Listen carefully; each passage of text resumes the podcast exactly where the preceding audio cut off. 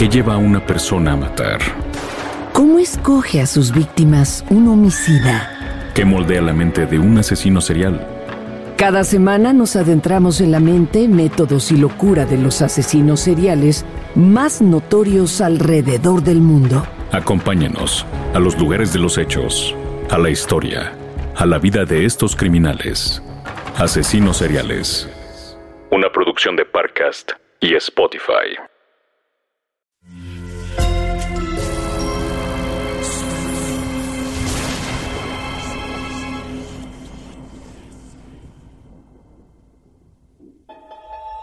Portal Sonoro no se hace responsable de las visiones, pesadillas o encuentros cercanos del cuarto tipo que puedan suceder antes, durante o después de la experiencia. Para una experiencia sonora completa recomendamos audífonos para dejarte envolver por el mundo de Stephen. Escucha bajo tu propio riesgo.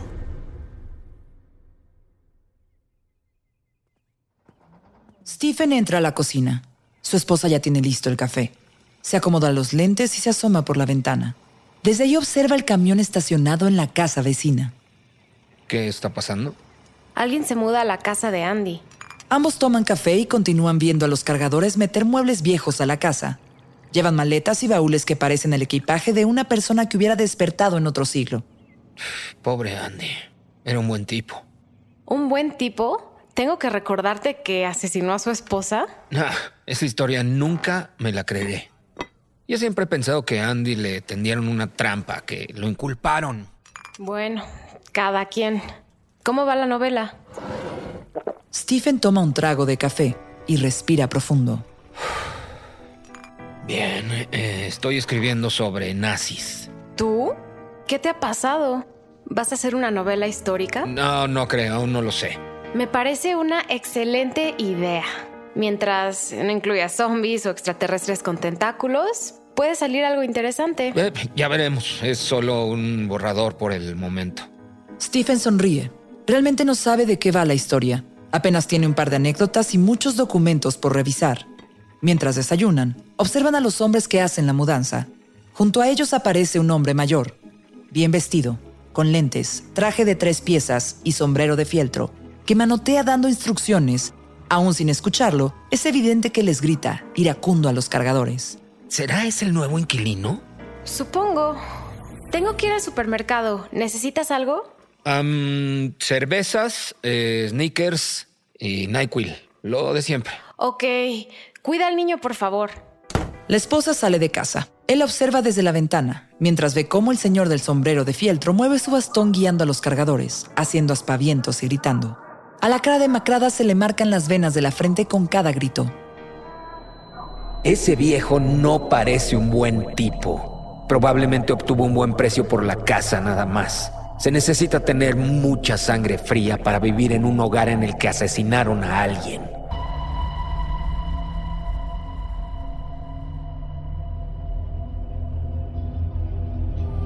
Junto a la máquina de escribir, hay libros sobre el holocausto, imágenes en blanco y negro de los campos de concentración, mapas de la guerra en Europa, fotos de tanques, soldados y aviones. Los dedos van veloces por cada tecla, llenando la página con una historia que aún no tiene principio ni final. Cuando se le acaban las ideas, se levanta, estira la espalda que ha pasado demasiadas horas encorvada, se truena los dedos, limpia sus gafas y decide salir a dar un paseo. ¿Vas a salir? Sí, necesito un poco de aire después de estar metido en esos hornos. Podrías ir a presentarte con el vecino. Eso es lo que hace la gente normal. Parece un tipo solitario. Habría que respetar eso, ¿no? Ningún hombre es una isla. Recuérdalo. Ok, igual paso a saludarlo. Sin muchas ganas, atraviesa el jardín frontal del vecino. Una bandera nacional ondea orgullosa con sus barras y estrellas. Se acerca a la puerta, titubea, llama, pero los golpes en la madera son opacados por la música que está demasiado alta. Curioso como gato, Stephen se asoma por una de las ventanas, pero no logra ver a nadie. Distingue muebles viejos y un gramófono del que sale la obra de Wagner a todo volumen. Ese viejo me da mala espina. ¿Quién escucha las valquirias así? ¿Acaso se cree Kubrick? Probablemente sea un enfermo como tú, como nosotros, querrás decir. Ante la falta de respuesta, desiste y opta por seguir su camino. Stephen está contento. Su historia aún no tiene columna vertebral, pero va avanzando. Ha cumplido a rajatabla sus seis páginas diarias. Camina por la calle y en un poste encuentra un letrero de Se busca gatito, junto a un número telefónico y una foto de un siamés. Más adelante, donde solía dormir un mendigo, hay varias personas reunidas. Encuentra flores y cruces sobre los cartones del hombre sin suerte. ¿Qué pasó? Alguien lo asesinó anoche. Fue terrible. ¿Asesinado? Pero, ¿Cómo? O, sea, era un pobre hombre, no le hacía daño a nadie. A veces hurgaba en la basura, buscaba latas y cosas para vender, eso era todo. Incluso a mi esposa alguna vez le ayudó con las bolsas del supermercado, recuerdo. No molestaba a nadie. Esto está terrible. Está volviendo a pasar. Está volviendo a pasar. Está volviendo a pasar. Observa el cuerpo tendido, en posición fetal, con los miembros carbonizados y agarrotados. Por más que quiere, no puede apartar la mirada. Ve los dientes carcomidos, la ropa adherida a la piel chamuscada, el rostro desencajado. El horror y la curiosidad se mezclan en los ojos de Stephen, hipnotizándolo. Este barrio ya no es lo que era. Es horrible, con tanta saña. No entiendo esta deshumanización. Pues usted sabe más que todos nosotros sobre cosas horrendas. Está a punto de responderle a la mujer, pero el silbido hace que desvíe la vista y encuentra a su nuevo vecino, en su traje de tres piezas y bastón, caminando tan alegre como la canción que va silbando. Sin saber por qué, Stephen dirige sus pasos hacia él. Buenas tardes, vecino. Eh, qué cosa tan terrible e inhumana, ¿no le parece? Stephen señala el improvisado hogar de cartón, convertido en cenizas, del hombre asesinado. El nuevo vecino levanta los hombros y continúa caminando, así que Stephen sigue sus pasos. De cualquier forma, esos parias no tienen ningún futuro, no aportan nada a la sociedad. Su muerte no es ninguna pérdida para la humanidad. Te dije que este tipo no era de fiar. Ni siquiera yo diría algo así. Hombre, vaya, eh, qué respuesta. Eh, un hombre ha muerto aquí. Nadie derramará lágrimas por un mendigo. Usted es el escritor de terror, ¿o me equivoco? Así es. Y usted es el vecino que se mudó a casa de Andy, ¿no? Soy Stephen. ¿Usted es? Arthur. Mucho gusto. Eh, ¿Puedo preguntarle algo? Claro, dígame. Después de sus palabras puede que parezca una tontería, pero ¿qué se siente vivir en una casa donde se cometió un crimen? ¿Está buscando ideas para una novela? Le voy a decir algo. Todos los días muere gente. Ahí está la prueba. En ese tipo que hizo su casa en un basurero. La muerte es algo natural. Los asesinatos no. Claro que sí. Los asesinatos son parte de la existencia humana. Históricamente se ha matado siempre por distintas razones. Así que vivir en una casa en la que sucedió uno no significa nada, joven escritor. Al fin, cuando llegan hasta la entrada de la casa de Arthur, Stephen titubea. Eh, ¿Me permite hacerle otra pregunta? Es sobre su acento. Ah, lo notó. Muy bien. Pocos se dan cuenta. Ya veo por qué es escritor. La curiosidad siempre alerta. La atención a los detalles. Muy bien, muy bien. Pues sí, mi acento es peculiar porque nací en Suiza. Qué casualidad. Ahora mismo estoy escribiendo algo que sucede en Europa. Igual en uno de estos días le pido una asesoría. Cuando guste, escritor. Acá será bienvenido. Stephen, concentrado, fuma y teclea. El cenicero rebosa. El humo trepa por las paredes mientras su historia se nutre de las imágenes que lo atormentaron en sueños. Gente famélica deambulando descalza entre el lodo, la nieve y las rejas con alambre de púas. La cara de su vecino, con el bastón en alto, gritándole a los fantasmas que aullan cuando pierden toda esperanza. Soldados nazis golpeando cráneos y las valquirias sonando en todas las bocinas del campo de concentración. Cadáveres rapados, apilados en los hornos, gritando desde la muerte.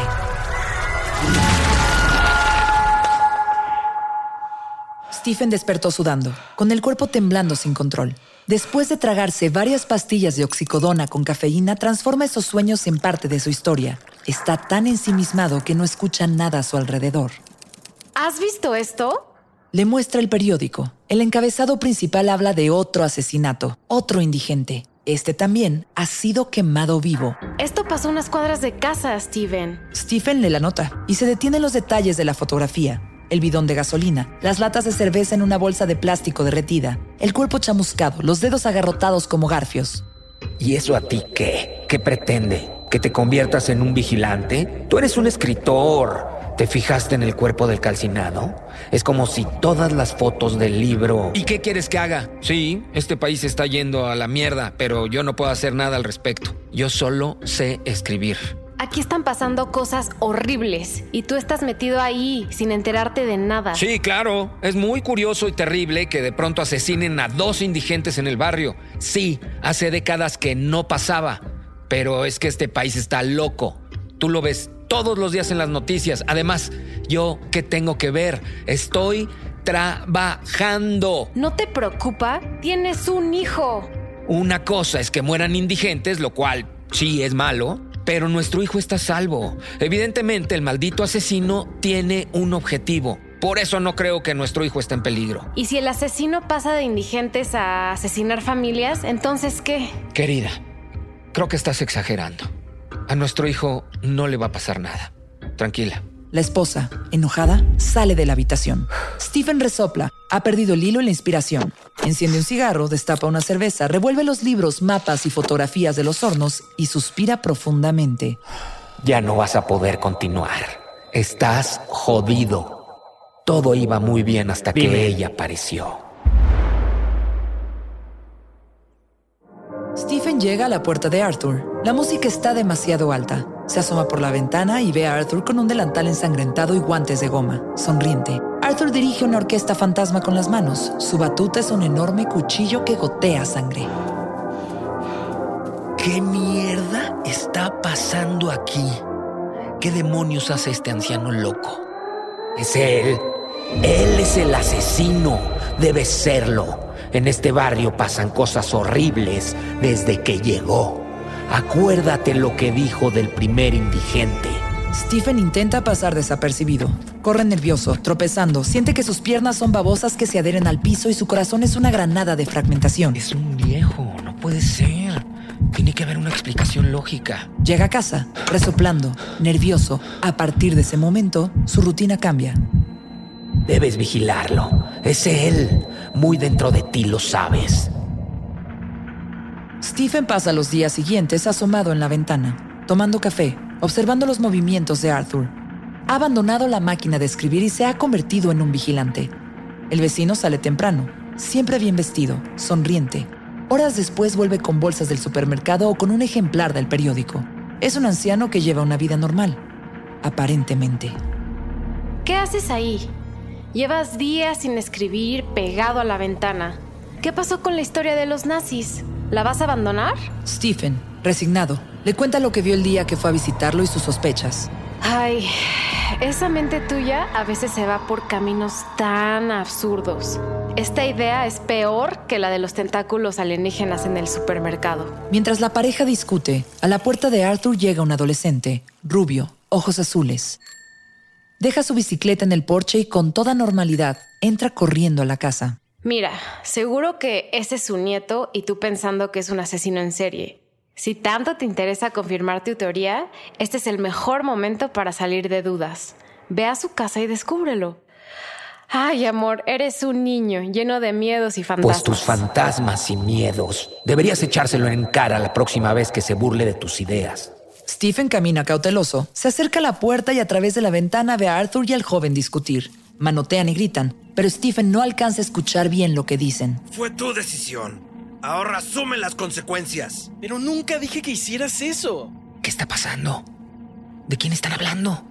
¿Qué hicieron estos dos o qué? Stephen tiembla, se sorprende al escucharlos, decide alejarse, camina agachado para que no lo vean por la ventana.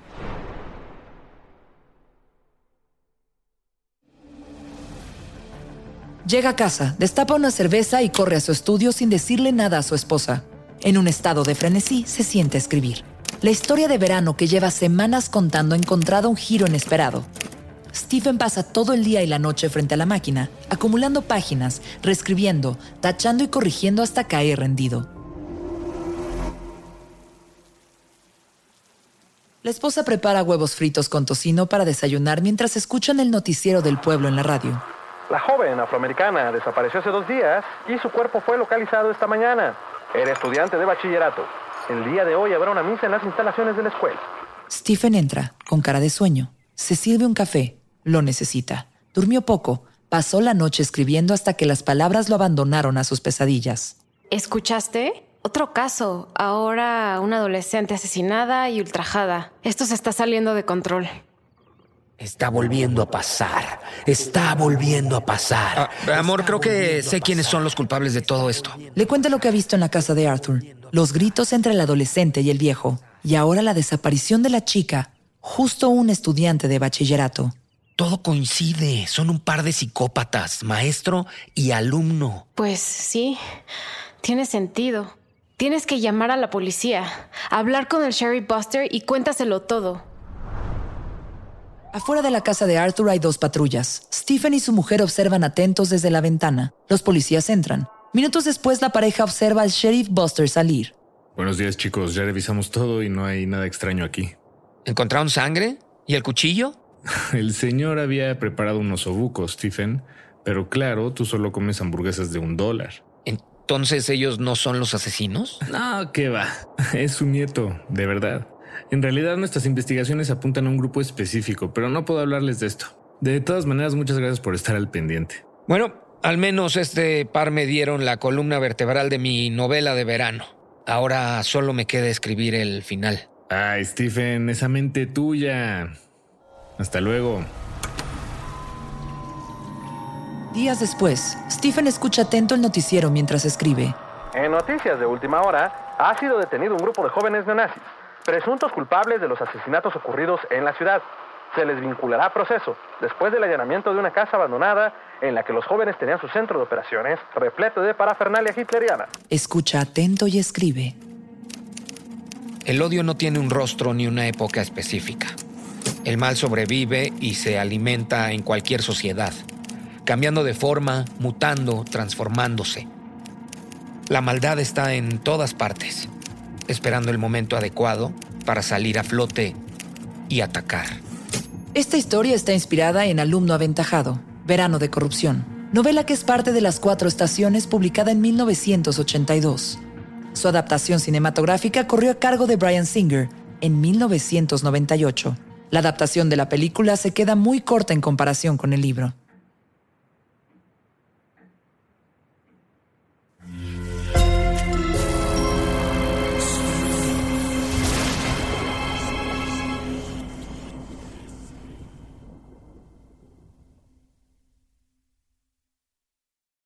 Step into the world of power, loyalty, and luck. I'm gonna make him an offer he can't refuse. With family, cannolis, and spins mean everything. Now, you wanna get mixed up in the family business. Introducing The Godfather at Choppacasino.com. Test your luck in the shadowy world of The Godfather slot. Someday, I will call upon you to do a service for me. Play The Godfather now at Choppacasino.com. Welcome to the family. No purchase necessary. VGW Group. Void where prohibited by law. 18 plus. Terms and conditions apply. ¿Qué lleva a una persona a matar? ¿Cómo escoge a sus víctimas un homicida? ¿Qué moldea la mente de un asesino serial? Cada semana nos adentramos en la mente, métodos y locura de los asesinos seriales más notorios alrededor del mundo. Acompáñenos a los lugares de los hechos, a la historia, a la vida de estos criminales. Asesinos seriales. Una producción de Parcast y Spotify.